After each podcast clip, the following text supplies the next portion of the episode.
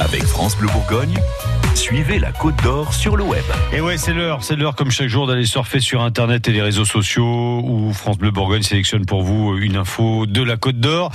Ce matin, Christophe, vous allez rendre hommage à ce qu'on pourrait appeler une héroïne de l'ombre. Oui, cette héroïne, ce sont surtout les pompiers de la Côte d'Or qui lui rendent hommage sur euh, leur page Facebook. Elle s'appelle Baya. Son nom vous est peut-être complètement inconnu et pourtant, Baya a sûrement contribué à sauver des vies dans notre département. Baya, c'est un berger belge malinois qui avait 12 ans, dont 10 passaient au sein de l'équipe cynotechnique du SDIS 21.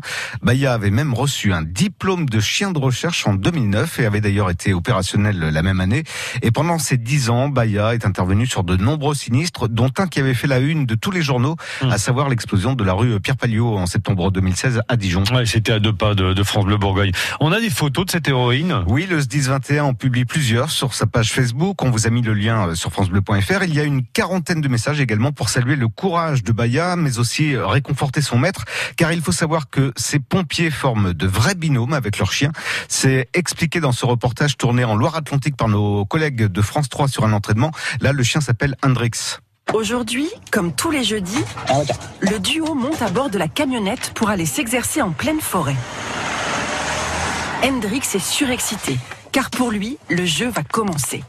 Florian l'équipe d'une veste avec une cloche pour ne pas le perdre, et c'est parti pour une simulation d'opération de secours grandeur nature. Donc on cherche une personne qui a disparu, c'est un chasseur, il est habillé normalement en chasseur. À eux deux, ils vont devoir quadriller une large zone géographique. Contrairement aux chiens de gendarme, Hendrix n'a aucune idée de l'odeur qu'il recherche car il n'a pas de référence. Et c'est très utile, par exemple, aussi pour retrouver une personne malade d'Alzheimer, un adolescent en fugue, un enfant enlevé, une personne sur le point de faire une tentative de suicide ou un chasseur qui a fait un malaise dans un bois. On peut imaginer toutes sortes de cas de figure. Ici, Hendrix euh, finit par trouver le disparu, d'où la conclusion. L'exercice terminé pour le chien. On va boire un coup pour le chien. Bravo à Hendrix et à Baya, ici en Côte d'Or. Ouais, une petite pensée donc ce matin. Et comme chaque jour, les posts, les tweets, les photos et les vidéos sont à découvrir sur francebleu.fr.